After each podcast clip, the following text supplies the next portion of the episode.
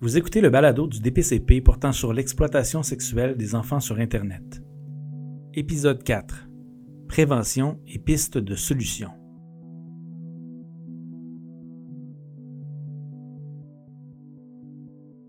Tablette électronique, téléphone intelligent, ordinateur portable, console de jeu. Les jeunes demandent ce type d'appareil de plus en plus tôt dans leur vie. Avec la pandémie, les occasions se sont même multipliées pour un accès encore plus facile. Dès le début, c'est important de leur faire comprendre les risques associés à leur utilisation, les stratégies utilisées par des personnes malveillantes. Important surtout d'être présent comme parent pour aider son enfant qui pourrait se trouver aux prises avec un problème de harcèlement, de leurre ou d'extorsion. Des problèmes qui prennent souvent des allures de spirale desquels il est difficile de se sortir seul comme enfant.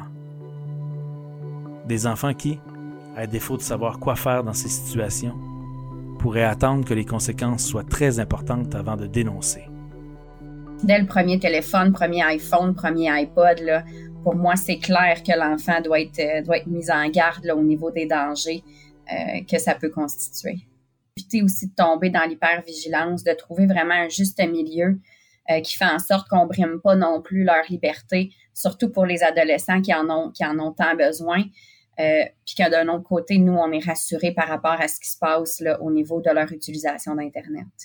De faire connaître le phénomène pour s'assurer que les gens euh, prennent conscience que ça se passe pas juste chez les voisins, que ce sont des infractions qui, qui sont, sont possibles d'arriver dans n'importe quelle maison où il y a des enfants.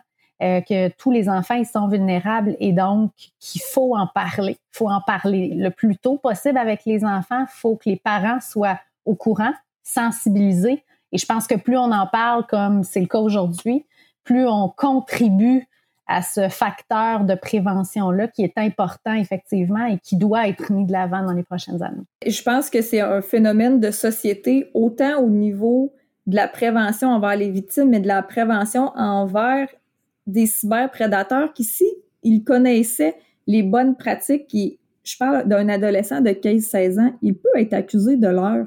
C'est pas parce que tu es en bas de 18 ans que tu ne peux pas être accusé de l'heure au niveau du code criminel. Mais peut-être que s'il avait appris que depuis qu'il était jeune, faire des demandes de photos puis les renvoyer, c'est pas bien, puis que c'est ancré dans son cerveau, on, on, on sauverait autant des victimes que certains cyberprédateurs, selon moi. Ça, c'est sûr et certain. Fait que je pense que c'est un peu un phénomène de société autant que l'alcool au volant.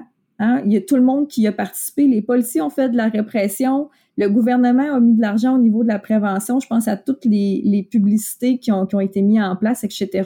Ça a été parlé pendant les cours de conduite. Tu sais, la société s'est tous mis main dans la main pour englober le, problème euh, de tous les fronts. Je pense que c'est la même chose pour tout ce qui est l'exploitation sexuelle d'enfants sur Internet faut pas nécessairement séparer la, sécurité en ligne de la sécurité aquatique ou de la sécurité à vélo ou de toutes les autres, la sécurité routière.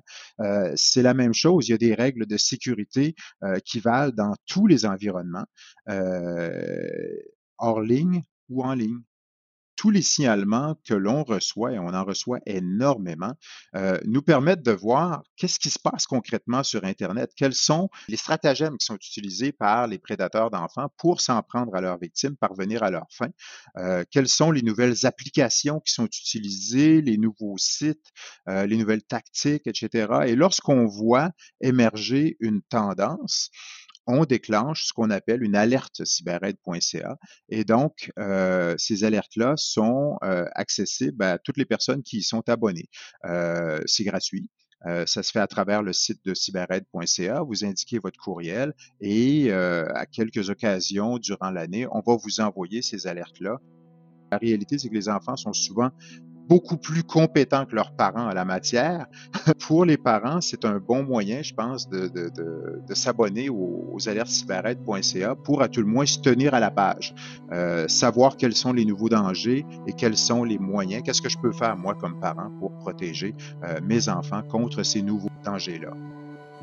Parmi les outils prometteurs pour contrer l'exploitation sexuelle des enfants sur Internet, il y a cyberaide.ca. On y trouve plusieurs outils et conseils pratiques mais surtout, c'est un endroit où on peut dénoncer, faire un signalement. À partir de ce moment, la lutte contre le SEI devient le travail de tous. Plus aucune raison de fermer les yeux sur une situation d'abus envers un enfant. Occasionnellement, il y a des, corps de police qui vont nous faire des signalements, mais dans la, très, très, très, très grande majorité des cas, ce sont des membres du grand public euh, qui viennent directement à cyberred.ca euh, pour faire un signalement. Comment ça se passe? Euh, les gens, dans la plupart des cas, vont se rendre directement sur le site cyberred.ca. il y a un numéro, un 800 aussi que les gens peuvent utiliser, mais quand vous allez sur le site, vous, êtes, vous êtes accompagné. Donc, c'est un formulaire interactif que vous allez remplir euh, on va essayer de recueillir le maximum d'informations sur la situation que vous avez à rapporter, qu'il s'agisse d'un cas de pornographie juvénile ou de l'heure d'enfant ou de sextorsion ou de sextage ou peu importe. Vous n'avez pas à répondre à toutes les questions euh, et vous pouvez même faire un signalement anonyme si vous le désirez. Ça, c'est important de le mentionner. Euh, il y a des tas de gens qui, pour toutes sortes de raisons, pourraient craindre de s'adresser directement à la police pour faire un signalement. Nous, on va le prendre, le signalement anonyme. Euh, et à partir du moment où euh, nos analystes auront pu déterminer qu'on est en présence d'une situation qui serait illégale au sens du du Code criminel du Canada, ben, à ce moment-là, euh, l'information est retransmise au corps de police compétent. Euh, il faut savoir qu'on a des analystes là, dans notre équipe en service 24 heures sur 24 pour recevoir les, les signalements et les prioriser au fur et à mesure qu'ils arrivent. Je pense que à la base, on peut prévenir beaucoup de choses. Puis, on peut pas tous avoir une relation qui fonctionne très bien avec nos adolescents, nos adolescentes ou nos jeunes enfants. Mais si votre enfant vient vous parler d'une situation Internet, ça a probablement été super difficile de venir en parler, de juste rester ouvert puis de l'accompagner dans son processus. Puis si les, parents se sentent démunis parce que ça peut arriver du jour au lendemain là, avec un enfant de 8-9 ans, puis dans notre tête, on n'était pas rendu là du tout là, euh, au niveau de, l'évolution de notre enfant. Mais il y a beaucoup de sites qui existent pour ça, notamment le, le site du Centre canadien de la protection de l'enfance, il y a énormément de programmes pour accompagner les enfants de quoi lui demander, à quoi dire, à quoi faire, à est-ce que j'appelle la police ou simplement si on se sent démuni, cyberaide.ca, qui, qui après ça, il y a un policier qui va contacter puis qui va, qui va vous accompagner dans le processus, qui va vous expliquer est-ce que c'est une infraction, pas d'infraction, est-ce qu'on vous réfère à la CAVAC, pas à la CAVAC, etc qui est intéressant aussi avec euh, le travail que fait cyberred.ca, c'est que comme on est une centrale de signalement, on est en mesure de faire euh, pas mal de triage, hein, parce que vous avez des situations qui nous sont rapportées qui ne sont pas nécessairement illégales, qui ne nécessiteraient pas l'intervention des corps de police. Et on sait très bien que les corps de police sont débordés euh, et manquent souvent d'effectifs pour traiter tous les cas d'exploitation sexuelle d'enfants qui leur sont rapportés. Donc, à tout le moins, on fait ce triage-là et on envoie aux forces policières que les cas qui nécessitent réellement, là, euh, qui justifieraient une enquête ou une intervention, une intervention policière quelconque. On a développé aussi, euh, en lien avec ce que je mentionnais tout à l'heure, un site qui s'appelle aidez-moi svp.ca, aidez-moi s'il vous plaît.ca. Euh, et, ça, c'est un site qui s'adresse plus particulièrement euh, aux adolescents qui pourraient être victimes justement euh, d'une situation de sextage qui a mal tourné, de, de, de, d'exploitation, de, sextorsion. Comme je le mentionnais tout à l'heure, les adolescents n'auront pas nécessairement le réflexe de se tourner spontanément vers leurs parents en cas de problème. On en est tout à fait conscient, mais on est conscient aussi du besoin pour eux d'aller chercher de l'aide parce qu'ils vont souvent chercher à régler le problème par eux-mêmes. Donc, avec ce site-là, aidez-moi svp.ca, euh, on leur, on met des outils à leur disposition ta photo circule sur Facebook, ben voici ce que tu peux faire pour informer Facebook de cette situation-là et demander à ton image que ton image soit supprimée. Euh, donc, c'est des messages copiés-collés là et des liens directs que les jeunes peuvent reprendre pour s'adresser directement à Facebook, à YouTube, à Snapchat et autres euh, pour demander euh, euh, la suppression de leurs images. On les dirige aussi vers toutes les autres ressources qui pourront les accompagner là-dedans. Euh, donc, c'est certainement un, site qui met entre les mains des adolescents, qui s'adresse à eux dans leur langage, qui leur explique les lois de manière facile à comprendre, euh, pour justement leur donner des outils pour minimalement se sortir de là par eux-mêmes s'ils n'ont pas nécessairement le réflexe ou la volonté de s'adresser à un adulte de confiance.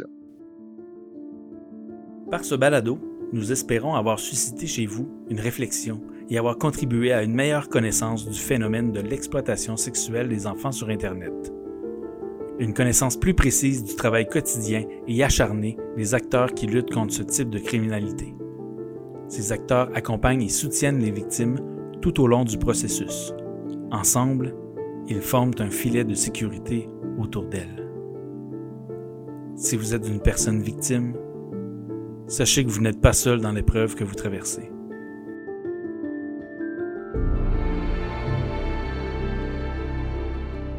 Ce balado a été produit par le directeur des poursuites criminelles et pénales.